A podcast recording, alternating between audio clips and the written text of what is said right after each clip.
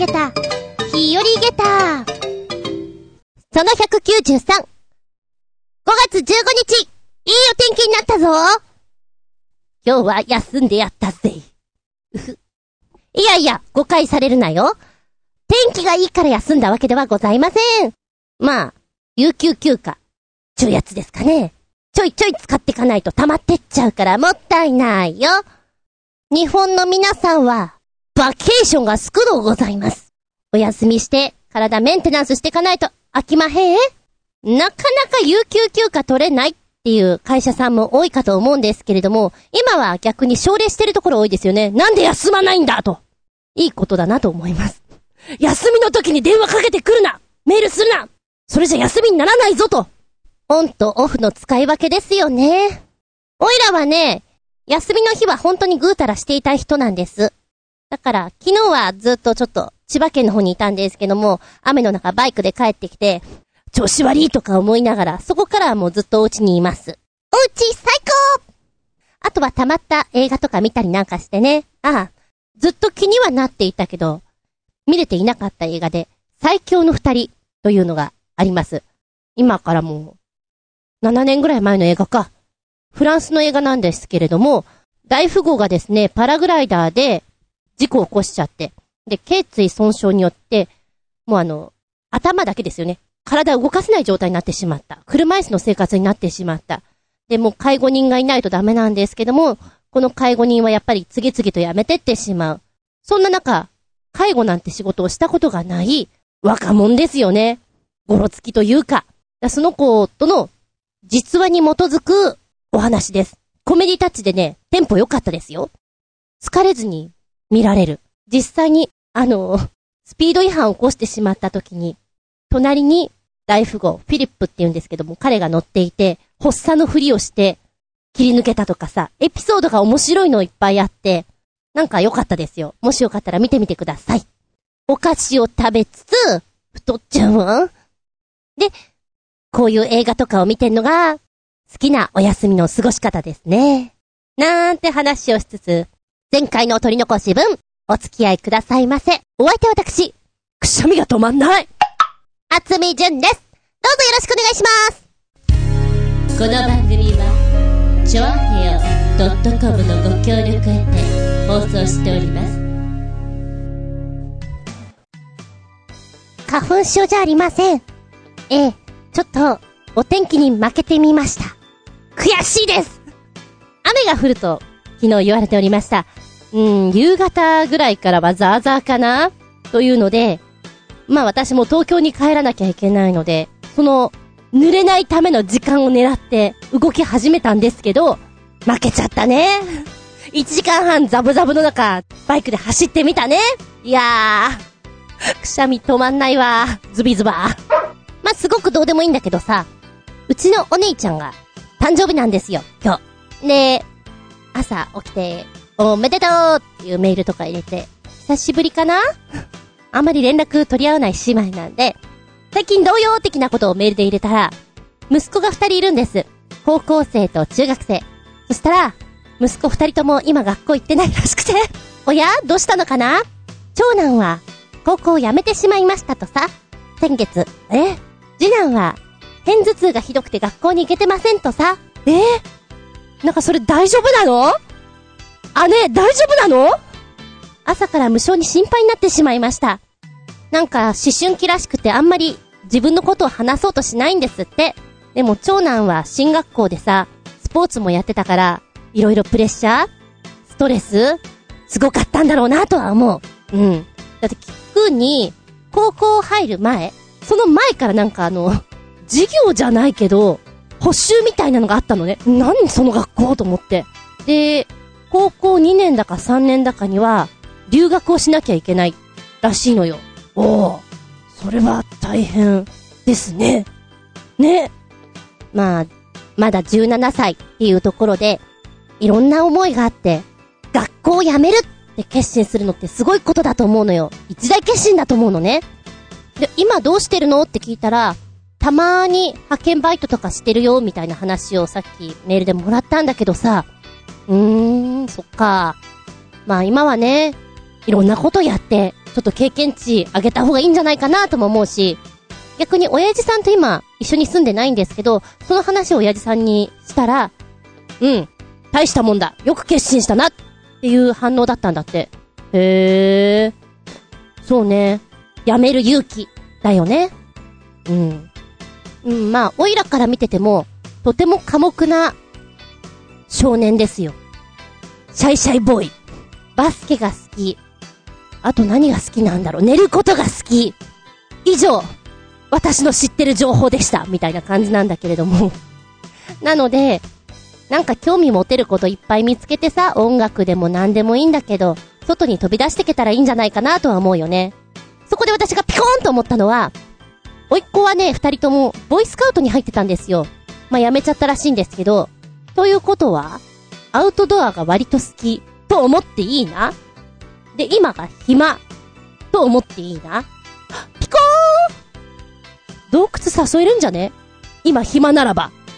これで、人数確保できるかなって、ちょっと私前向きに、穴蔵検討、思っております。いやー、おいっ子を連れてくとなると、旅費とかは私持ちだよ、もちろん。まあまあ、そのぐらいはね、しょうがない。おばちゃん、おばちゃん、お年玉あげてないしね。そのぐらいはちょっと今まで分ってことで、気分転換になって、なおかつ私は穴蔵行けて、楽しいかななんて、思ってみた、わけだ。はい、学校始まって、会社行って、新しい部署行って、迷いが出てきてる人いますね。きっといるでしょう。迷ってください。悩んでください。その悩み、あんまり悩みすぎてもしょうがないんだけどね。おいらも、大学1年間、もう休学しちゃった時あるからね。舞台、長期のツアーがあるよって言われて。で、そのツアー自体がお釈迦になっちゃったから、あれ？私休学したの何だったのってなったよ。なったけれど、勉強代それはそれで。悩んだよお金もかかるからね。だけど、それを決断するのも自分。失敗するのも自分。成功するのも自分。ポジティブに行こうぜって、今朝からくしゃみしながら、思ったずんこでした。悩める子羊ちゃんたちよ。悩みたまえ。そして、ポジティブキャンペーンしていこうな。メッセージタイム。鳥の腰分より、新潟県のヘナチョコヨッピーくん。お便り僕ちゃんのちょっとだけ悔しい話ですが、僕ちゃんがラジオなどに投稿するときのメインペンネームには、必ずヨッピーをつけるのですが、諸事情により、ヨッピーが使えないとき、かっこ、要するに、同じ番組に同時に出してるときには、別のペンネームを使っているわけですが、実はヨッピーでのネタは採用されず、別のペンネームを採用されることも多く、こういう時は全く採用されないよりかはマシではあるが、かなり心穏やかじゃないね。かっこ笑い。だって、一番いいネタの自信作は、ヨッピーで出してるわけで、別のペンネームで出すネタは、自信作よりかは落ちるネタなんで、あんまり喜べないんだよね。自分が書いたネタじゃない気がしてさ。じゃあ、どうなるのが理想で、こういうことしてるのかというと、ヨッピーだけが毎週読まれる。かっこ。その時は、別のペンネームのネタは、ステージになっても全然 OK。もしくは、ヨッピーで読まれて、別のペンネームでも読まれることだけど、いくつかの番組では成功しているが、毎週というわけでもなく、どちらかが採用されてる場合も多いね。まあ、どんな形であれ、大抵条件として毎週ネタが読まれたいがためにやっていることなんで、それは大体クリアできているのが救いだ。つまりさ、人が一つの番組にネタを一通出してるとしたら、僕ちゃんは二通も三通も出してるんだよね。ということで、僕ちゃんの初めての告白でした。なお、長編の番組では投稿したら大体採用されてるので、ヨッピー以外のペンネームは使ったことないな、かっこ笑い、アンドディスってるんだよ。かっこ閉じ。ちょいちょいちょい。一体いくつペンネームをお持ちなのよ。まあ、前に投稿数から察するに、三つぐらい持ってそうですよね。第1本目、第2、第3本目と、続いてるわけだ。今こうやって告白してもらったじゃん？私もいろんな番組とか聞いてるんだけれども、ヨッピーと名がついた、うん？ってじゃあ思っちゃうよね。あれ？ここの番組に出してるかな？みたいな。うーん、今んとこは、ちょっと記憶の中でヨッピーが入ってきてないかもしれない。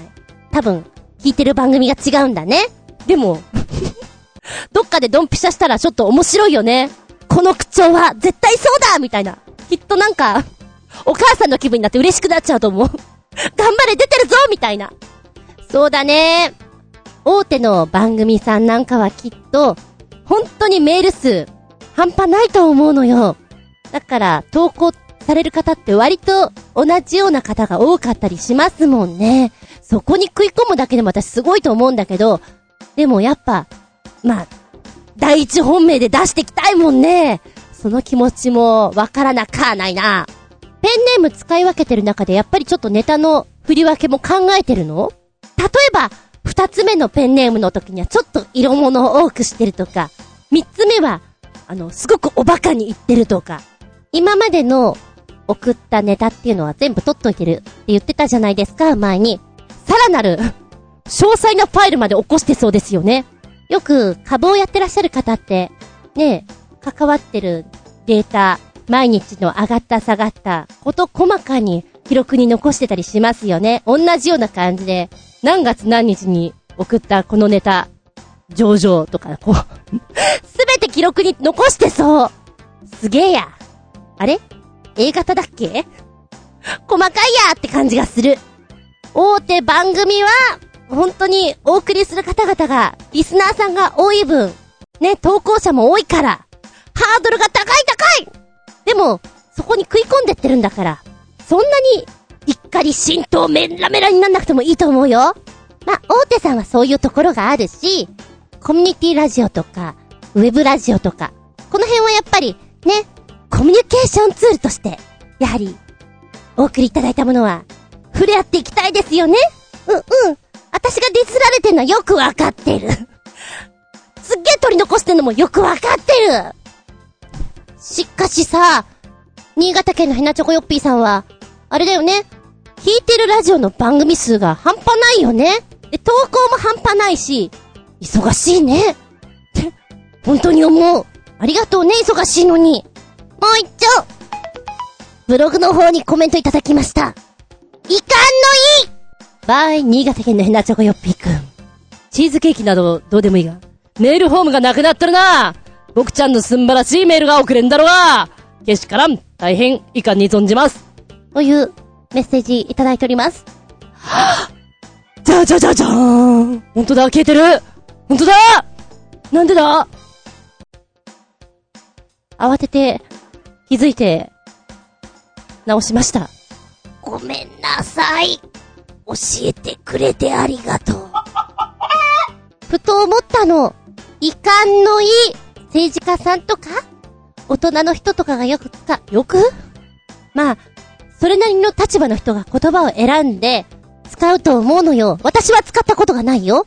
でもなんか、発声練習みたいだよね。遺憾のいいみたいな。ちびっこに言わせたら面白いなと思って、あえてよ、これ、あ行からなんか探せないかなって思ったんだけど、なかなか難しいもんだね。すごい幼稚部でやりたいと思ったの。あ行からないですかね面白いと思うんだよね、4歳とか5歳の子が。いかんのいでもさらに面白いのは、遺憾の意を説明するとき、本来だったらば、遺憾の意っていうのは残念であるよ。相手の行動が期待外れであったり、侵害であるということなんだよ。非難の気持ちを含んでるよっていうことを、ちびっこに伝えるの結構難しいよね。うーん、おばちゃんだったら、プリンで説明するな。今日ね、冷蔵庫にプリンがあって食べようと思って、冷蔵庫パッて開けたら、ないの。お母さんが食べちゃったよそんな時に使うんだよ。プリン食べたかったのに、なんか悲しいじゃん？悔しいじゃん？これが残念ってことそんな時にお母さんに言うんだよいかんのいいって。面白くないですか？うわ、すっげえやりたい。不退転の決意。大抵の決意とは、何事にも屈せず、意志を曲げないという意味です。うん、まあ、これを説明するんだったらあれだな。欲しいおもちゃがある。そうだ。なっちゃんさ、プリキュアのおもちゃ欲しいんでしょ？欲しい。じゃあさ、ママに買ってもらうまで諦めちゃダメだようん。これが、不退転の決意だよ。うん。わかったかな？うん。みたいな。すごい。パパママからクレーム来そう。でも面白そう。あれ？新潟県のヘナチョコヨッピーくんの一環の一から随分広げちゃったかな？あ行からお待ちしてます。さらにもう一個。新潟県のヘナチョコヨッピーくんお便り。バフンウニ。ひどい名前つけられたもんだなーって思ってたら世の中にはまだまだひどい名前つけられている動植物がいるんだねでもさ、この名前つけたやつ、悪意の塊で、あんまりじゃございませんか？ってのもあるよね。かっこ笑い。みんなが大好き、バフンウニってやつですな。さあ、リンク先ポチッと押すと出てきたよ。面白いひどい名前の動物、植物、かっこ、しょんべんたれ、ほか、かっこ閉じ。どうしてこんな名前つけたの？って言いたくなる。変な名前の植物、それから動物を紹介してくれてます。全23種類。しまった。結構カタカナ続くぞ。神々星人出てくるか？うわー、これ言っていいのかなって感じが、ひしひし受けます。差別的な意味合いがあるんじゃないの？ね、変えたらどうなの？主に洞窟に、岩場に隠れて生活している虫さんなんですけども、暗闇にいるために、目の、何？視力っていうものが意味がないので退化してしまいました。彼の名は、朝鮮メクラゴミ虫。はい。一回しか言いません。ちょっとひどい言葉が入っているので。でも、目が退化しちゃってる虫さんなんです。うん、まあ、ちょっとひどいから変えた方がいいかな。でも、学者は言う。いや、もともとこういう名前だからね。もう変えるのもなんでしょうよ。っていう風に言ってるわけだ。いいんじゃない？変えても。めんどくさい？はい、二つ目。羽おっぱい。今ちっちゃいつで読んじゃったけども、正確には、羽おつぱい。もっと正確に言うならば、羽おつぱいです。おっぱいじゃないですイタチ系なのかな？あ、哺乳類系の一種なんだ。タイとかマレーとかそっちの方にいます。可愛いお顔してますよ。あ、さらに面白情報。この子、羽おつぱいは、人間以外で唯一飲酒をする動物なんですって。えー、っとね、ワイングラスで10杯から12杯ぐらい飲める？え、マジ？でまあ、そもそも、発酵したブルタムヤシの蜜を大量に飲んでいて、その蜜の中にアルコール度数がなかなか高く入っているそうなんですよ。だからなんかこの、羽オツパイの非常に発達したアルコールの分解酵素を研究したら、人間の二日酔いっていうのがなくなるんじゃないのって言われてるんだって。へー。はい、三つ目。文福茶釜昔話に出てきたかな文福茶釜。そうそう。昔話の文福茶釜から撮ってるそうなんですけども、これは、パッと見、なんだ？あれ、ハリネズミがまん丸くなったみたいに見える。なんだこれ？なんだこれ？って思っていたら、これ、ウニの仲間なんだって。食べられません。で、茶釜に似てるよねああ、昔話のそうそうそう。じゃあこいつ文福茶釜でいいんじゃね？っていうところから名前がついちゃったらしい。適当はい、次。4番目が、トゲアリ 好きだよ、こういう名前。トゲアリ、トゲなし、トゲトゲ。ねえ。どっち？って感じで可愛いよねトゲあり、トゲなし、トゲトゲ。小さい子こういう名前好きだよ。早口言葉に5回言ってみてたら絶対喜ぶ。間違いない。来週やろう。で、この、トゲがあるの？ないの？どっちなの？わかんないじゃんっていう、この子なんですけども、もともとはハムシという昆虫がいて、その中にトゲが生えた子がいたんだ。これが、トゲハムシ、通称トゲトゲと呼ばれていたんだけども、このトゲトゲの中には、トゲがない子がいたり、トゲがあったりということが出てきたんだって。そっから、トゲありトゲなしトゲトゲと。なんか、呼び名が変化していってるわけだよね。もうこれ以上名前が変わっていくことはないかなっていう最終形態になってんじゃないかなあこれかわいい !5 番目、アベコベガエル。クリンとしたお目目がとっても素敵。でも、カエルが苦手な人は見ちゃダメだよ 私的にはすごく可愛いと思うんだけど、このアベコベガエルなんですけども、何がアベコベなの？それはですね、おたまじゃくしの時にはとっても大きいんです。手のひらからはみ出てんだこれな。この手のひらサイズ、いや、もっとでっかいこのおたまじゃくしが、大きくなると体が小さくなるというもの。面白いね。やべえ、これ一個一個見てると結構面白いよ。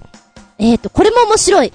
ウルトラマンボヤ。これ7個目に入ってきてるんですけども、あのー、今写真パッと見ると、ちっちゃいウルトラマンがいっぱいいるから。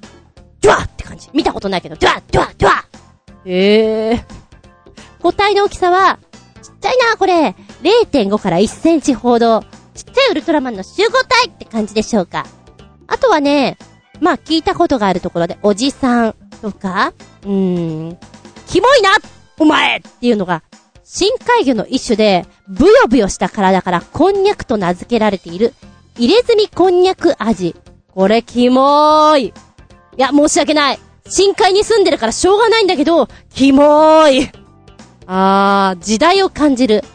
ハイレグ、アデガエル。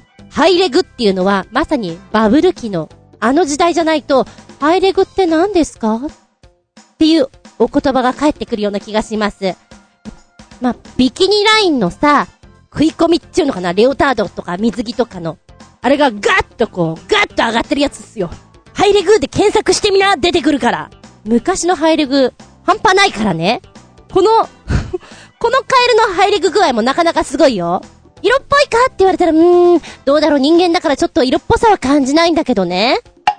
艶やかではある ええー、こちらも、ちょっとお気の毒な名前です。日本海で普通に取れるお魚さん。和名は、鷹の葉鯛。なんですけど、小便タレと言われちゃってる。なんでかっていうと、このお魚さんの魚肉なんですけど、強烈なアンモニア臭でおしっこを想像させるからなんだって。だからとても食用とはできませんよね。お前なんか小便タレだ食えんじゃないかっていう風に言われちゃってるんだって。まあ、生物的に勝ってるよね。アンモニア臭で我が身を守る。どうだ食えんだろう。はっはっは。小便タレ結構結構その名前で結構さ。食われなきゃいいのさっていう。強いなって思う。こうやって残ってくんだね。小便タレ。見た目が可愛らしいのに、やっぱり、くっさーくさくさーっていうので、聞いたことがあるかな？ヘクソカズラ。これは、白い花びらに紫の、こう、中央の色合いがパッと華やかな色合いのお花さんです。だけど、悪臭。本当に悪臭すぎて、匂いが手に移ってしまうので、触るの、やめて。置いた方がいいよ。おならの臭い匂いのような、魚の腐ったような、そんな香りがします。触るの危険ですって。ヘクソカズラね。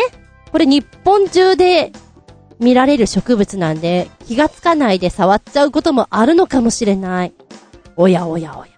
臭いといえばカメムシ臭いんでしょ？カメムシの臭さちょっと私わからないんだけど、カメのようなちょっとこう、皮っぽい泥っぽいそんな匂いがすんのいや、それは多分色から来てんのかないやいやいや、だが、臭いってだけでごちそうさまだなねえ、部屋の中にカメムシがいるどうしようみたいなの聞いたことがあるんだけどさ、一応今4階なんで、そういう現象にはあっておりません。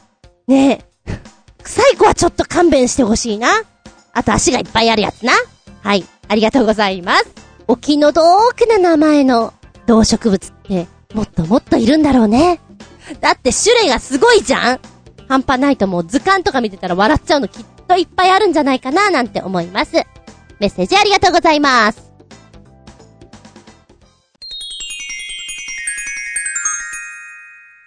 シシピンアウトタイム。はい、今回のテーマは、悪者決定戦です悪者って言うとちょっと可愛い響きだよね。ドラえもんの仲間みたいでさ、僕悪者みたいな。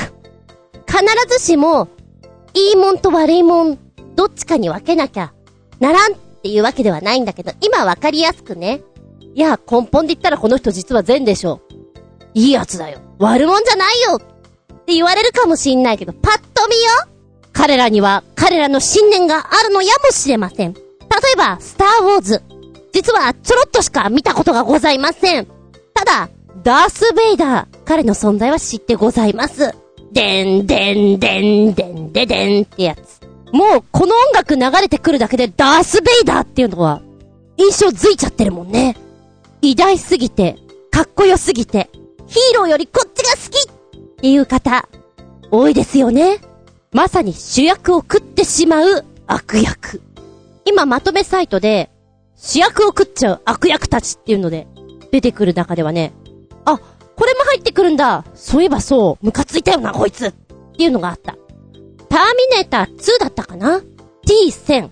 液体金属のボディを持ったマシン、マシンっていうの？未来から来た、あの、ターミネーター？やつはちょっと腹が立つよね。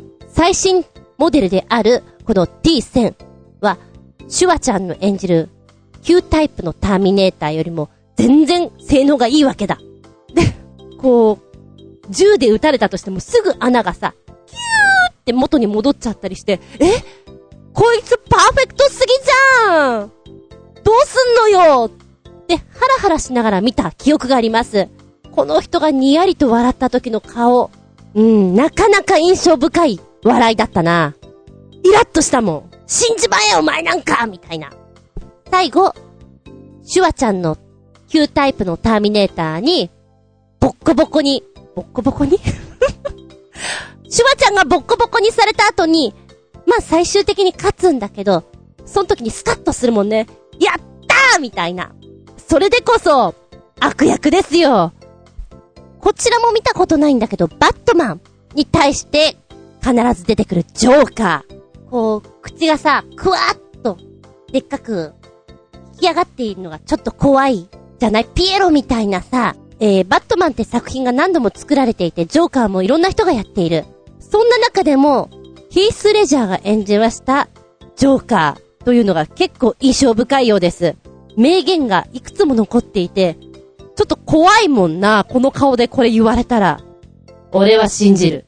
死を乗り越えた者は必ず上気を逸すると。とか。騒ぐと吹っ飛ぶぞ。全員が一瞬で。とか。笑顔にしてやろう。これ笑顔で言われたら怖いな狂気とは知っての通り、重力と同じだ。軽く押せばすぐ落ちる。うん。怖いんだけど、強くて、やられたらちょっと、んってなんか寂しいものを感じながら、それぐらいの重さのある悪役だなって思うよ、ジョーカー。今、あれ？スーパーマンって悪役、敵は誰なのかなと思ったらたくさんいるんだね。つわものたちが。おそういうやつだったんだ。主役を食っちゃうほどの悪役。これも結構昔の映画です。レオンに登場するニューヨークの麻薬捜査官、ノーマン・スタンスフィールド。彼はですね、ダークなんですよ。警官の癖して、己も麻薬をやっていて、だいぶ奇抜なことをするんですね。で、もう本来だったら殺し屋っていうのがそもそもさ、良くないじゃん？だけど、もう、そっちを応援したくなるぐらい、この麻薬捜査官はクソだったなって思うぐらい、悪です。いや、この人のね、悪役っぷりはすごかった。今思うと。もう、腹が立つもん。キーって。いっちゃん最後は、ざーまあ夫と行きやがれお尻ペンペンだへんって思うぐらい、な感じになりますけれど、憎らしいやつです。でもそう思わせるお前ってすごいな。お前がいてのこの作品だよ。でもざまあそう思っちゃいます。そうね。こういうやつは、すげえ嫌いだった。明らかに卑怯で人を陥れるような、悪、汚れ、いるじゃないですか。そうね、ゾンビ映画とかでもそうだし、パニックものとかでもいいんだけど、必ず自分が助かりたいから、誰かをおとりに使ってでも生きようとするやつ。最終的にやられちゃうんだけどさ、あれ腹立つよね。で、そいつが逃げるときに、あ、あなたが死ななくてもよかったのにっていういいやつ、先にやられちゃったりするじゃん。あれめっちゃ腹立つわ。本当に。うん。なので、実写版でいくと、昔の大英ドラマとか、ヒルドラとか、ああいうのに出てくるのはドロドロしていて人を陥れるような悪役がとても多かったので、もうまさに悪役オンパレードだなって思いますね。ほら、話題になったさ、今絶対違うなと思いながら最初に浮かんだのが、豚バラ？豚バラ絶対違うなんだっけ？このメス豚がそう、ボタバラ。ボタンとバラ。ドロドロ愛憎劇のヒルドラですね。これどのぐらい前？あ、2004年だって、この、ドロドロ具合と、主役をいじめ抜く、その、悪っぷり？話題になりましたよね。実の姉に向かって、役立たず、メス豚という言葉を発するのがね。うわ、これひでえな。池の金魚、飲みなさいよと命令する。そんなシーンもあったとか。怖いよーやだがしかし、昔の作品はこういうのが多い。主人公をいじめ抜く。これでこそ、悪だよ悪役だよ嫌われてなんぼだよあんた私が怖かったな、嫌いだったなっていうのは、古くてごめんね。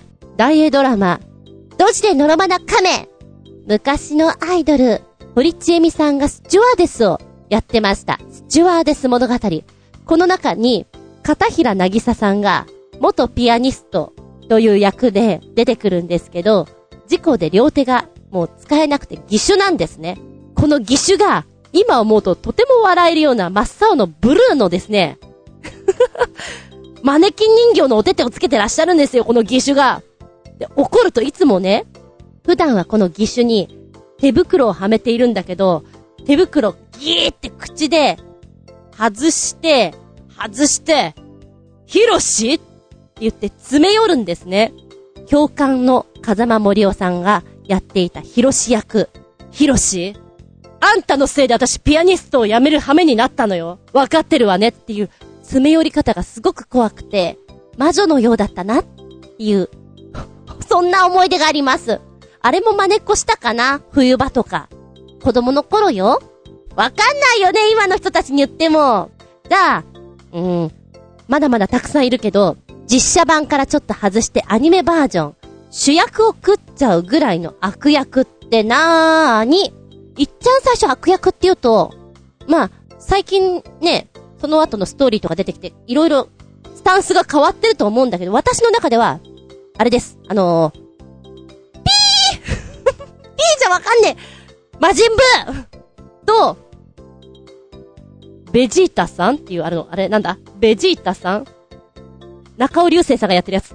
ベジータさんじゃなくて、フリーザだ 名前が出てこなかった。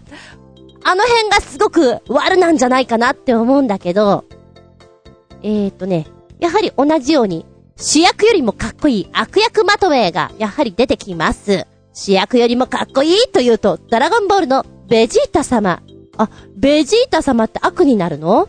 ジョジョの奇妙な冒険。ディオ。おー、ディオって知ってますよ。漫画でちょいと読んだ時に、ムカつくやつですよね。でもかっこいいんだ。確かにイケメンだったような気がする。うーん。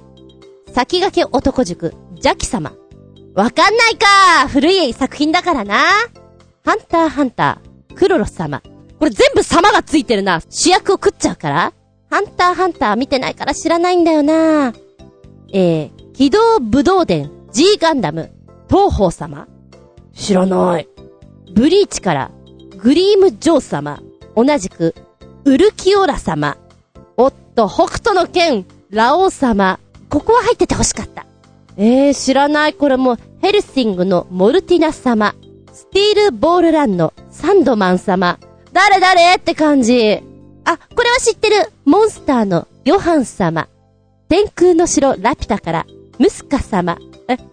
ムスカ様はムスカ大佐と書いてある。そうだね。大佐で様は継承だから、消えてんだね。ムスカ大佐。ああ、そうね。こいつのひょっぷりはなかなか、いいよね。あ、あ、あ、あ、どこに行ったのかね。あ、あ、あ、あれも真似した。え？武装錬金っていうの？パピヨン様。えー、なんか、誰これ？ちょっと恥ずかしい格好だけど大丈夫？パピヨン様。悠々白書から、トグロ弟様。コブラからクリスタルボーイ様。あ、フリーザ出てきた。緑の巻き場王からカスケード様。え、緑の巻き場王ってそういう話だっけ？ギャグ漫画じゃないの？あ、でも悪がいてもいいか。そういうことか。地獄先生ヌーベイから、え？ー、これなんていうの？玉も良介様？うーん。ルローニケンシンから、斎藤はじめ様。いっぱいいるな、これはわかる。機動戦士ガンダムから、シャア様。まだいるよ。いっぱいいるよ。ちょっといっぱいすぎてもうそろそろ止めとこうかな。ワンピースからクロコダイル様。ナルトからモモチザブザ様。そうね、もうこの辺になると、逆に固定ファンがついてそうだもんね。あじゃあバイキンマンも入れてあげて、バイキンマンもね。ちびっ子たちが一番最初に、こいつ悪いんだっていうので、思う子なんじゃないかな、バイキンマン。あと、ジャイアントスネ夫。彼らのスタンスはやっぱりそっちに行っちゃうと思う。映画の時だけは、いいやつだよ。ねえ、だから今の戦隊ものさ、どっち応援してんのかなって思っちゃうよ。怪盗のルパンレンジャーと、警察側のパトレンジャー。今ね、キャラクター写真見てると ルパンレッド夜野魁利。なんだろう。ほ、ホストみたい。どうも。夜野魁利です。よろしく。みたいな。ちょっと面白い。あと、パトレンジャーのトップですね、ボスに、あの人思い出すよ。これまた古い作品でごめんなさい。ビバリーヒルズコップのアクセル・フォーリー。エディ・マーフィーですね、ポジション的に。その人の雰囲気をちょっと思い出します。あ、でも、このルパンレンジャーとパトレンジャーに対するところでもう一つワルがいるんだ。ギャングラーというボスでして、異世界犯罪者集団ギャングラー。これが大ボスなんだ。へえ。やっぱり一回ぐらいこれ見とこうかなっていう設定だな。面白そう。おいらが子供の頃のこういうのはもっと単純明快でした。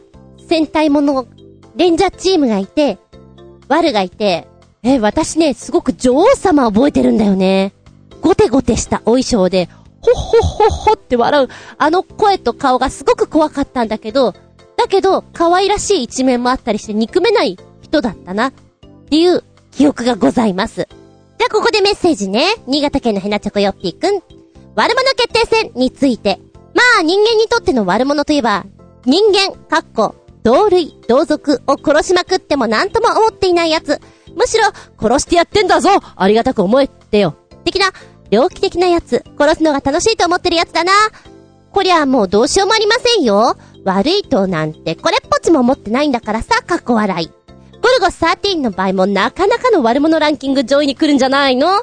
何にせよ、人殺しをビジネスにしてるんだからさ、そして狙われても必ず帰り討ちにするからさ。自分は正義の味方で全く悪くないが、極悪人的な相手を仕方なく殺すしかない場合でも、殺されそうな相手方から見たら、自分よりさらに悪い奴に出会ったと思うんだろうね。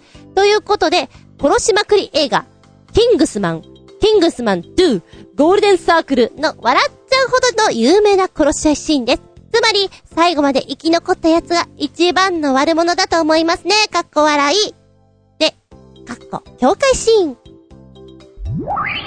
今、これ見てきた4分ぐらい。この作品知らないんだけれど、すごいねこの4分の間に何やった？いやいやいや、あのー、ちょっとね、時代劇の100人切りとかさ、ああいうのを思い出しちゃったよね。へえ。和物ってそういうシーンがいくつかあるけど、こういうのでもあるんだね。銃を使ってとかさ。それこそ、殴ったりとか。くりたまげたこのシーン。またやってるのが、リーマンなんだよね。メガネをかけた。あんまりこう髪型とか、衣服がこう乱れることがなくやってるから、すげえな一体どんな映画なのかなって思ったら、スパイ映画なんだ。世界最強のスパイ機関、キングスマンの活躍と、亡き父の後を継いでキングスマンのスパイとなる道を選んだ青年の成長、ユーモアを交えて描いた作品。へえ。あの、無感情にやっている感じがしたのね、やってるってあの人を、バーンってことよ。人をグサッとかザクッとか、ドカッとか、そういうことよ。ヒデブってことよ。だから、アンドロイドとかなのかなって思ったの。ところどころ、こう、パソコンの前なのかな？モニタリングしてる人たちがいて、うっとかいう顔したり、こう、なんかコメントを出してるシーンがあるから、あ、モニターされている、なんか、テスト期間中なのかなとかさ、いろんなことちょっと考えながら見たんだけど、スパイ、へえ、スパイでこの技はすごいんじゃね？感情を殺してくっていうのもすごい話だよね。うーん、すごかった、これ。びっくりたまげた。で、思い出したのが、映画、あずみ。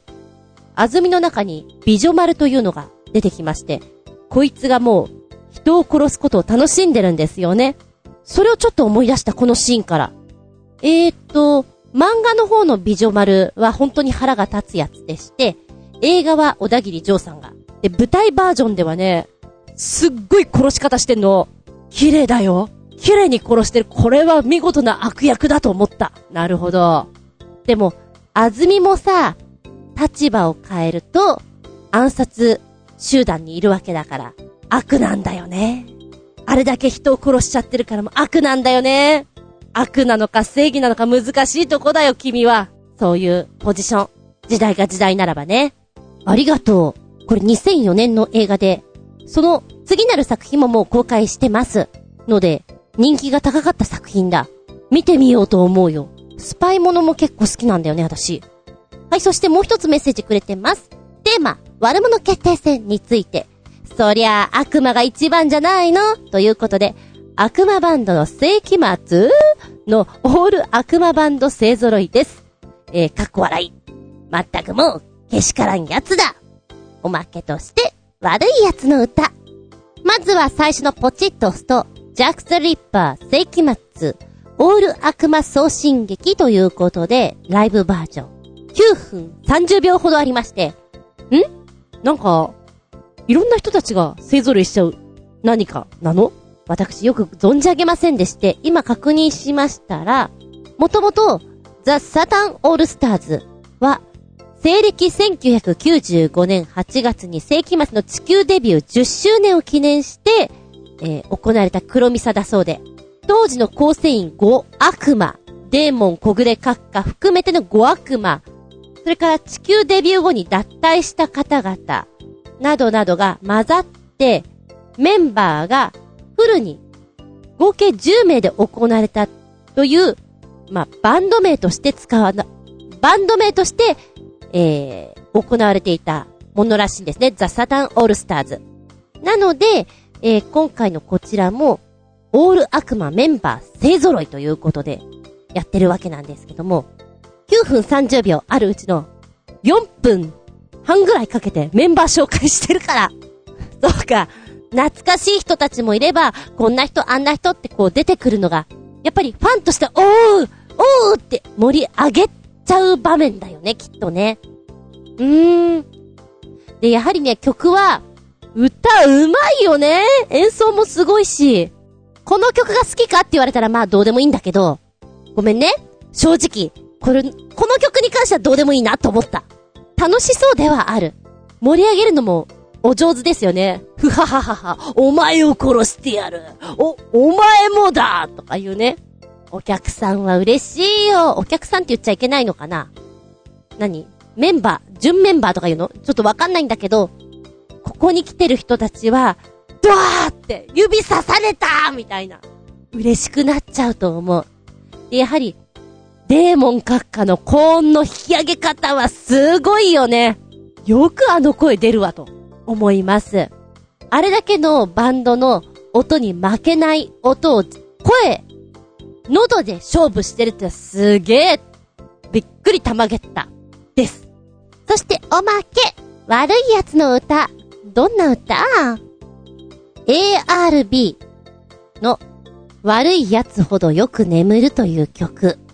あの、サタンの曲を聴いた後に、こちらの曲聴くと、ちょっと体がびっくりする。おーって。懐かしい感じがするよね。え、1977年結成ということでして、社会派バンドなんて呼ばれていたんですね。曲を聴いてると同じことを何回も繰り返して言ってるんですよ。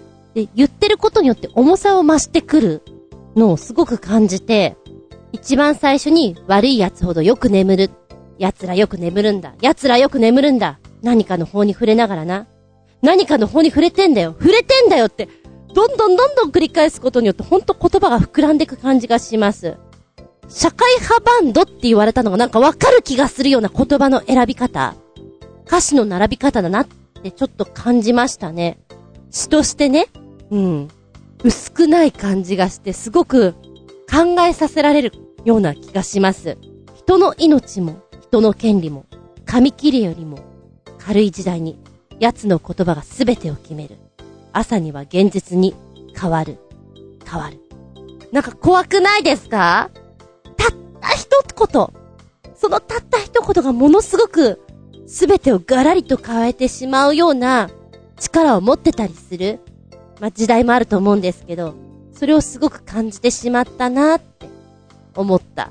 えー、ちょっとだけ今これを見ながら、えーそうかなって、あの、思われる方もいると思うんですけど、岩窟王というお話を、今ね、ドラマで、モンテクリスト博、フジテレビさんが今やってるんですよ。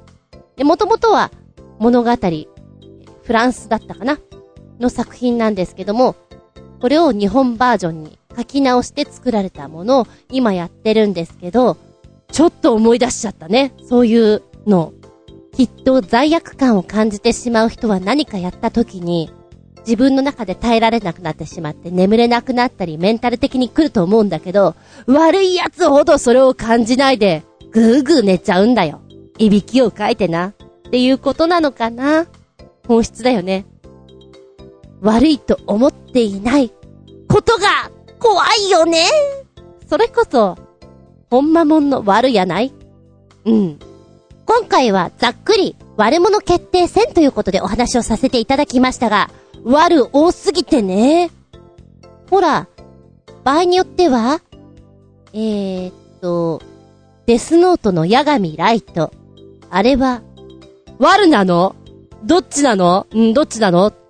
ゆらゆらしてしまうとこもあんじゃん。人によっては見方も違ったりすんじゃん。難しいよね。悪もん、決定戦いっちゃん悪いのは、だーれだ決めらんねえな、これな。あなたは一番嫌いなキャラ、見つかりましてこいつ悪だなっていうの。でも、そいつあっての主役が、ヒーローが、成り立つわけですからな。これからも何か作品を見るときに、悪者決定戦、心の中で密かに、密かにランキングすると、ちょっと面白いかもよ。長々とありがとうございました。ラオウの本質は悪くはないけど、ラオウの下で働いてる奴らが雑魚が多いな。雑魚だ。雑魚キャラだ。取り残し分より、新潟県のナチョコヨッピーくんお便り。NGT48 のドラフト3期生が劇場デビューしました。それも NGT48 劇場での北原理恵卒業公演、かっこ卒業コンサートとは別で、これが活動最終日で、北原キャプテンと最初で最後の劇場共演を果たしました。かっこ58分頃から。それから北原キャプテンと元研究生7人による下の名で呼べたのは、かっこ83分頃からには感動した。見どころはこの2点に集約。ということで北原キャプテンの劇場卒業公演完全版です。すごい時間まで書いてくれてる。見どころポイント。いいかテストではこことここを出すからなと教えられてるようなものですな。北原キャプテン、卒業、どんな気持ちなんでしょうで、最後のステージで、新人ちゃんとのバトンタッチ。感慨深いだろうなぁまたこの、下の名で呼べたのはっていうのが、なんかほら、厳しいレッスンの中でさ、とかいう風に歌ってるところがあるから、元研究生っていうのが、非常にぴったりしっくりくる。で、そこに、北原キャプテンっていうのが、入ってくることによって、重さが変わってくるから、おう、いい構成だなって思うよね、すごく。ええ。で、残念なのは、ポチッと押したら、見れなかった。今私想像の中で、見ておりました。はい。ごめんね教えてくれたのに。でも、非常に良かったんだなっていうのは文面から伝わりました。うん。新旧入れ替わりのバトンタッチ。やはりその場を、この空間を共有した人たちってやっぱり何か、ぐぐっと共感する何か生まれるんだろうなって思いました。ありがとう。そしてごめんなさい。はい、そして、こちらももう一丁。新潟県のひなチョコヨッピーくんから、さらなるニュース。4月28日、NGT48 第2期生オーディションの最終審査が行われました。19名が合格したようですが、すべての合格者のプロフィールなどが公開されていないため、いまいちよくわかっていません。かっこ、ショールームやってたのも62名のうち半分程度だったし、初見の子も多いなあんた誰？って感じでさ、笑い。まあ、58、61、62のドラフト3期生組を取ったのは大きいし、中学生も5人取ったので、高齢化が心配されていた NGT の平均年齢が若干下がるな、かっこ笑い。高一のつぐつぐがやっと最年少じゃなくなるってわけで、これで NGT も47人になったわけですが、どう変化していくのか楽しみであります。ちょっと面白かった。あんた誰？っていう気持ちで見ちゃうわけだ。なるほど。お披露目です。まさに。皆様にお初にお目にかかります。なるほどね。そういう風になってるか。おっとっと。え、ポチッとすと NGT48 第2期生オーディション最終審査合格者19人の集合写真が公開。で、この集合写真のところにコメントとして、合格者は保護者の方と面談や意思確認を経て正式に第2期生となります。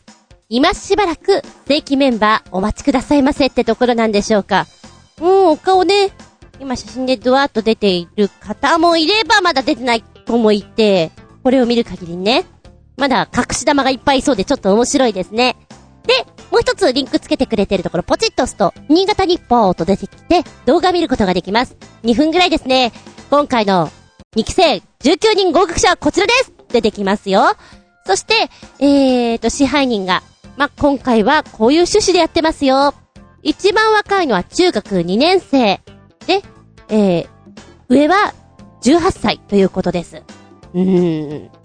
他県の方もいますし、これから皆さんにもっともっと NGT48 を盛り上げてってもらって、みんなにも知ってもらって頑張ってもらいましょうねっていう形でやってます。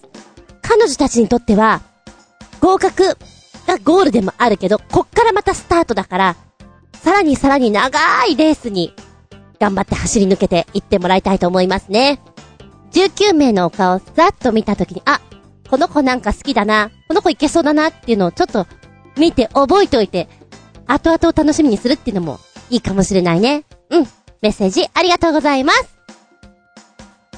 元気でソング、やる気でソング。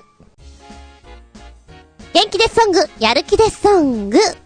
お便り、新潟県のヘナチョコヨッピーくんから、全員可愛いという珍しいバンド、サイレントサイレンの最新ミュージックビデオ、タイアップ曲などいろいろやっておりますな。結構結構。4曲つけてくれてます。本日2曲ご紹介。まずは1曲目。タイアップ？何と？こちらは、天下一品のテーマ。ということで、やってます。2曲目は、ナイフ。そうね、1曲目と2曲目の雰囲気がガラリと変わってしまうから、え、ど、どっち、どっち路線？って思っちゃうバンドさんです。かわいいね。ラーメン屋さんとコラボするバンドってなかなかないんじゃない？男子だったらありそうな気もするけど、あえてガールズバンドっていうところが面白い。演奏の頭に、ななななな、なななななな。あの、チャルメラソングっていうの？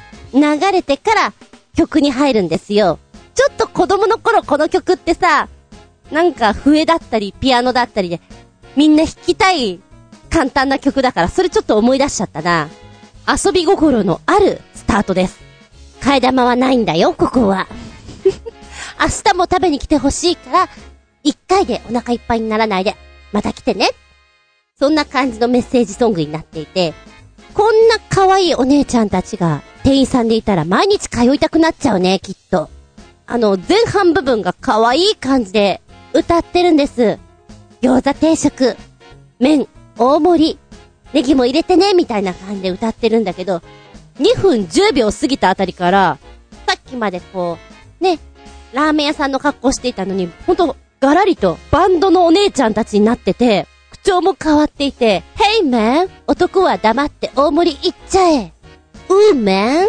恥ずかしくないよ一人でこってりみたいなことを言ってて、こんなに雰囲気ガラッと変わるのは面白いなと思った。どうですか？天下一品のラーメン食べたことありますか？天一。結構こってりだよね。あれが京都発祥って言われた時に、うそーんって思ったもん。きょ、京都はあっさりでしょ？こんなこってり出してくるの？って。二十歳過ぎぐらいに、やっぱ、周りの仲間内で、天一いいよね行こう行こうって流行ったもんさね。夜中とかに食べに行ったさね。割となんか女子なんかは、こってりだと食べきれないので、あっさりがいいなんて言ってる人もいるけど、やっぱこってりでしょう。ただ、うーん、スープがドロリとしているから、ラーメン食ったどーっていう気分があんまりしないんだよね。それはちょっと思った。スープをズズズっていきたいなっていうのが私あるので。あ、でもこの この曲は耳に残ります。愛の手のらっしゃいっていうのもいいんじゃない？2曲目のナイフ。うーん、都会的だよね。えー、なんかこれ、ちょっと仮面を被ってさ、すごい辛いとか思ってるのを、笑ってる仮面で隠してるような、そんな歌じゃない？一番最初に、4人がね、いろんなところで自撮りしてるんですよ。その時にはやっぱり写真に収めるから笑ってるじゃん？で、笑った後に、こう、キラキラ都会の夜景の中をこうみんな歩いてったりするんだけど、キラキラしてるところ歩いてるんだけど、それに似つかわしくない感じがするんだよね。で、言葉のフレーズもさ、赤信号とか足元のゴミとか言っているの。でもって小さくつぶやいた。口元だけ映って何言ってるのかわからないのよ。想像にお任せしますってことなんだけど、うわーなんか、意味深って思ったね。何かを頑張り続けてる感じがして、愛という思い強いが、重すぎて、ナイフのように鋭くなってしまって、なんてちょっと考えちゃったりする一曲です。よかったら聴いてみてください。うん。天下一品バージョンと、ナイフバージョンと、ガラリガラリと、全く違うので、楽しめるんじゃないかなと思います。メッセージありがとうございます。残りはまた今度。新潟県のヘナチョコヨッピーくん、お便り。まだ売ってんのか？よくわからんが、このお茶漬け食べてみたいかな？とにかく、色がえげつなくてあかんでかっこ笑い。どっちも食べなくて結構ですな長谷園のでいいよかっこ笑い。こんなものに誰が出資なんかするもんかいだって。どんなお茶漬け？えげつないって、真っ青とか？はい、来たよ。この世限定シリーズ。人生、泥沼茶漬け。ミイラから元気をお届けいたします。何それ？まるで、あの本屋さんで売ってるようじゃないですか、この商品は。えーと、こちらはお茶漬けということでして、まあ、華やかな、パッと見ね、あの、お花模様に見えます。これミイラだそうです。赤いミイラ。で、えー、お茶漬けに、この赤いトッピングのミイラをポトポトポトっと落としていただくわけなんですけど、味は梅茶漬けということですね。で、お湯を注ぐと、このトッピングのミイラがドロッと溶けて、この世の終わりのような、そんなお茶漬けになるそうなんですけど、味は、海苔茶漬けに梅がトッピングされたという甘酸っぱい感じだということですね。で、ちなみに、これの前バージョンとして、ゾンビ茶漬けというのもあったそうです。ゾンビ茶漬けは、真っ赤なご飯の上に、えー、ブルーのゾンビをトッピングしたというもの。まるで血の海に浮かんでるようじゃございませんか。ということなんですけど、味は、鮭茶漬けですね。うーん。なんでしょう。面白いっちゃ面白いけど、値段がちょっと高すぎないかなっていう気もします。600円これ。一つね。こんなもん？うーん。とびきり美味しかったら600円でもいいかなとも思うんだけど、どうでしょう。一袋に4食分入ってるんだな。で、こちらは、幕開けという、えー、サポーターのシーンによって、この実現するクラウドファンディングサイトによって売られていたものなので、もう一応終了になってますね。うん、評判が良かったらまた出るかもしれませんね。ハロウィンあたりに、また新作が来るかもしれませんよ。そうだなお茶漬けは手頃に安く食べるのがお茶漬けだからちょっとね高すぎかななんてちょっと思っちゃった。ありがとうございます。もう一丁、新潟県のヘナチョコヨッピーくん、お便り。北原キャプテンの卒業などどうでもいいが、NGT も立て続けに海外遠征もするようになったり、AKB グループでの演劇舞台に参加したりと、メンバーが足りなくて劇場公演ができなくなっております。おかっぱの生誕祭などは、普段は18人構成の誇りの丘公演が、メンバー不足で14人で無理やり公演してますがな早くドラフト3期生5人と2期生19人を育てないとね、かっこ笑い。ということで、NGT48 メンバー6人での東京アイドルフェスティバル in バンコクカッコタイの公演の様子です。何気に最年少で一番背が低いアンジェが仕切ってますな。マホホン、モフ、ミハの東北美人トリオもいるし、いい構成だと思います。今ね、この動画をずっと見てたんですけれども、ボリュームがすごくあります。え、41分ほどのステージになってるんですけれども、曲もきっちりいろいろ聴かせてくれてます。9曲か。で、自己紹介がね、ちゃんとタイ語でやるんですよ。サワディーカーかわいいね。非常にこの6人体制っていうのが見やすかったです。で、えー、NGT48 メンバー6人、プラス BNK48 のメンバーが後半の方、ザザザッと入ってくるんですけれども、NGT は白いお衣装、ふわっとした感じ。で、BNK の方が、ブラックにストライプって感じのお衣装なんですね。やっぱり NGT48、貫禄あるなっっていう印象を受けますね。曲、最初さ、一個ずつ、こう、メモってたんだけど、よくよく、こう、動画見ていたら下の方に全部出てたっていうね、ちょっと悔しい思いをしておりますけども、ラストの8曲目、9曲目を BNK48 さんと一緒に歌います。何歌うのかなと思っていたら365日の紙飛行機。それから恋するフォーチュンクッキー。日本語とこのタイの言葉でこう、歌い分けてるのも面白いなっていう構成でしたね。春はどこから来るのか。前にも、この歌ちょっと低すぎだよねっていうコメントいただいてましたよね。やはり聞くと、うん、そうだね。もう半音 せめて半音でいいから上げてあげればいいのにって思いながら聞いちゃいます。その分、こう、サビになった時に声がポーンと飛び出るじゃない？あの時に、すごく生き生きした感じに、春来たよー、って感じがします。じっくりじっくりな曲ですな。で、自己紹介の時、まあ、ちょっと MC っぽい感じでアンジュちゃん喋ってるじゃないですか。声がしっかりしていて、地声が強いですよね。だから、こう、ソロパート、世界はどこまでの時とか、365日の紙飛行機とか、こう、ソロパートの時に強い声で飛ばせるから、あ、歌うまいよねって思える。あと、ななこさんも、声がしっかり強いなって聞いてて思いました。お顔がとっても、浴衣とか似合いそうですね。うん。ほんとね、6人ぐらいいいバランスだね。40分間、楽しめますよ。うん。よかったら聞いてみてください。え、ちなみにね、あのー、どんな人たちが他に出てるのかなと思って、まあ、他の検索して、ちょっと見てみたんですよ。この東京アイドルフェスティバル in バンコク。うーん、たまたまなのかもしんない。たまたまなのかもしんないけど、他のグループは、え、ちょっと、これプロって言っていいのかなっていう感じのステージングで、あいたたたたって思いながら見ちゃいました。いや、マジにね。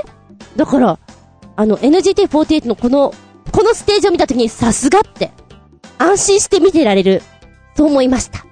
まあ、ステージとかはね、やっぱり場数だから、先輩が落ち着いてて先輩が安定してるのは当たり前だからね。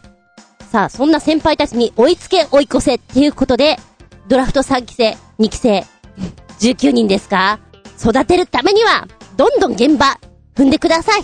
ステージでいろいろやっちゃってください。そしたら、上手くなれるってもんです。いや、今回は、アンジュちゃん。ええー、こういう感じで喋るんだねっていうのを改めて見させてもらいましたよ。ありがとうございます。で、もう一丁新潟県のひなチョコヨッピーくん大事なことを言い忘れておりました !4 月29日より、NMB48 の第6期生募集開始しましたかっこ何の前触れもなく突然発表されました NGT48 2期生オーディションに惜しくも落ちた皆さんは、これに懲りずに、ふるってご応募してください。あの子もこの子も泣いてなんかいないで、気持ちを切り替えて頑張ってちょ !NGT が決まっちゃったんで、他店のことなど僕ちゃんにはもう知ったこっちゃありませんがね。かっこ完全無視です。でもさ、NMB は吉本だからか？なんか金銭的に悪い噂が絶えないんで、よく考えた方がいいかもよ、かっこ笑い。例えば、研究生からはレッスン料として、月額1万円、徴収しているとか、信じられんがマジらしいよへえ。NMB は第6期生募集か。なんかあの、もう落ちちゃったよあ次はあっちだ行け次なる手が差し伸べられてる感じですかね。どうしても、どうしてもどっかに食い込みたい人はそうやって頑張るしかないからね。それもね、根性だよ。意地だよ。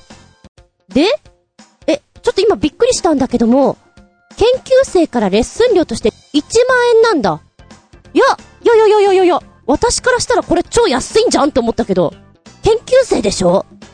うん、そうだね。払ってて当然じゃんっていう気がするんだけど、じゃ、他は、払わずにもう大丈夫なんだ。いや、そっちの方がね、珍しいっていうか素晴らしいと思う。大事に育ててくれてるって感じなのかな？もうね、芸能の、芸能の世界は、研究生という人たち、預かりという人たちは結構、お勉強代払わされますよ。仕方がないってことで。それでも、こう、チャンスがもらえるならばさっていうことで。へえ。面白いこと聞きました。そうだね、この間に規制オーディションなんかで、やっぱり、残念でしたってことになっちゃった人たちはさ、やっぱり自分の中で何が悪かったのかなと思って、場合によっては、この次の第6期生に応募するじゃない？で、悪かった点を改善していけるっていう、優しいよね。そういう場があるっていうのは、同じ AKB グループとして、上手だなって思います。それから、まださ、芽が出ない子とかっているじゃん。この、ピュッて出てきた時に、うまーく、さ、こっちだよってこう連れていけるシステムになってんのが、素晴らしくもあり、怖くもあり。そういうシステムか、と、今、思った次第でございます。ありがとうございます。さらに、コメントも一つね、新潟県のひなちょこよっぴーくんたくさんありがとう。ごめんごめん。東京アイドルフェスティバル引退、かっこバンコクの NGT48 の公演の模様、いつ消されるかわかんないが、4K 映像があったよ。やっぱアイドルグループは6人ぐらいがちょうどいいな AKB グループの特徴でもある16人とか、なまっちゃった16人とか、24人編成が多すぎてごちゃごちゃするからさ、かっこ笑い。バラ売りした方が儲かるかもね。アンジュは超パープリンですが、NGT の中ではダントツに歌が上手いし、仕切れるからセンターやらせたら面白いと思うよ。はぁ、ごめん送ってくれたんだけど、ごめん見れなくなっちゃったでも、でもでもでもでも、さっきので十分、あの、見れたよ、大丈夫だよまあ、4K の方が綺麗だと思うけど、大丈夫なんか、臨場感溢れるステージだった。えーっと、そうね、AKB さんは16人24人とこう、たくさんでのパフォーマンスが売りじゃないですか。まあ、それが特徴なんでしょ？って書いてある。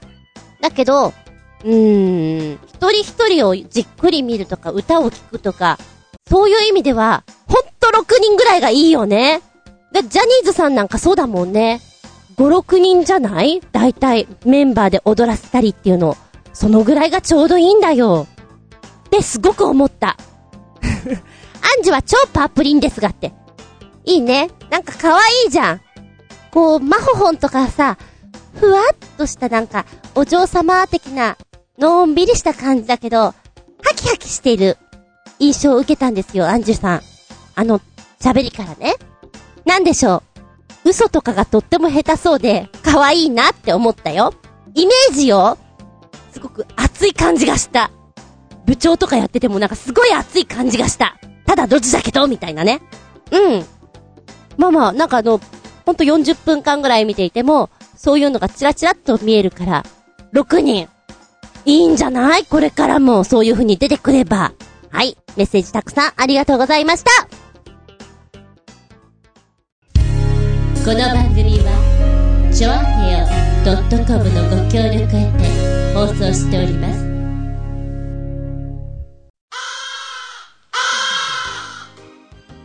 はい終わりになってきました。本日もお付き合いありがとうございます。次回は一周飛んでの5月29日、下駄194でお聞きいただけたらと思います。テーマはね、これだトリックさっきまで全然違うこと考えてたんだけど、これにしたいと思う。トリックとは、人を騙す目的の計りごとや仕掛け、技術、手品の種など、他に特殊な技、テクニックを意味する。元々の意味合いのトリックには、いたずらや幻覚などの意味合いもあります。と、ここまで聞いてピーンと来る人もいれば、はて？っていう人もいるでしょう。トリック。ここから連想するもので結構です。トリックはトリート。ハロウィンに行っちゃう人もいれば、トリックアート。こっちに行っちゃう人もいるでしょ？仕掛け、騙しということで、マジック。そちらに行く人もいるでしょ？う。そうね。トリック。人を騙す目的の計りごとや仕掛け。ということで、おいらが今期見ているドラマですね。月9、長澤まさみさん主演のコンフィデンスマン JP。私これもともとは、イギリスのドラマ、ペテン師と詐欺師がきっかけになってるんじゃないかなってすごく思うんですけれども、まあ、詐欺というとね、人を騙す直球的な感じがしてしまうんですが、この作品は、悪徳企業のドンですとか、マフィアのボス、欲望にまみれた金の亡者たちから、あらゆる手段を使って金を騙し取る物語、ということなんですね。うん。その、最初にターゲットとなる悪玉を見つけて、狙いを定めていくところとかも、ちょっとコミカルな描き方をしてるんですけども、ベースは、弱きを助け、強きをくじくっていう、なんかそんなところがある感じ。そうね、現代版のネズミ小僧みたいな印象ちょっと最初受けたよ。うん、ずれ込むけれども。で、そのトリックがなかなか面白いなっていう時、スカッとするんですよ。作品ものでいけば、そりゃミステリーものとかさ、今のトリックすごかったねっていうのもあるだろうし、トリックというお話をしたいと思います。お前らのやってることは、すべてお見通しだ流行ったねあれ。めちゃくちゃ流行った特に安倍ちゃん。安倍ちゃんのキャラは、あの、ちょうど芝居やってた時なんかは真似したよね。みんなして。ああ、わかんない人？トリックね。ドラマトリック。うん。当時、ドラマやっぱり見てなかったんだけど、周りが、あれ真似っこしたりとかネタで使っていて、なんだろうと思って、後から知ったんだよね。再放送で見始めました。だ元は2000年、第1シリーズ。18年前なんだこんな前なんだね。まだ見たことないっていう人、疲れた時にスルッとサクッと見ることのできるトリック。よかったらどうぞ。つうことで、えー今回のテーマは、トリックです。トリックアート大好きだよ。お便りは、チョアヘオホームページ、お便りホームの方から送っていただきますか。もしくは私のブログ、ズンコの独り言の方に、メールホーム用意します。今度は大丈夫。にしときます。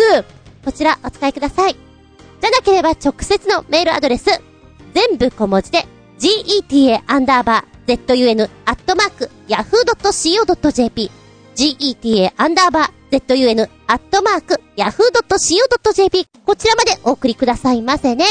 では、次回は5月29日お肉の日お肉の日の日付が変わるその頃に、ん日付が変わったその頃に？またお聞きいただけたらと思います。お相手は私。ねえ、楽しんでる？厚み純でした。見舞い、聞く舞い、話す舞い。ずんこの話も、もうおしまい。バイバイキン。二十歳ぐらいの頃かなまあ、劇団やってて。ちょうど漫画とかも好きで、海外ドラマとかも好きで、そういえばさ、海外ドラマとか映画とかってパーティーのシーンあるじゃん？必ず、ちょっとチャラけた女がさ、ねえ？楽しんでる？って、ヘボい男のとこに来ない？あるあるある！っていう話をした時から、それがちょっとね、仲間内の中でやるのが流行って、例えば、あのー、そうだな。一番わかりやすいとこでいくと、舞台をやる直前、一週間ぐらいかけて、まあ私たちの時代はですよ、小屋を作るわけですよ。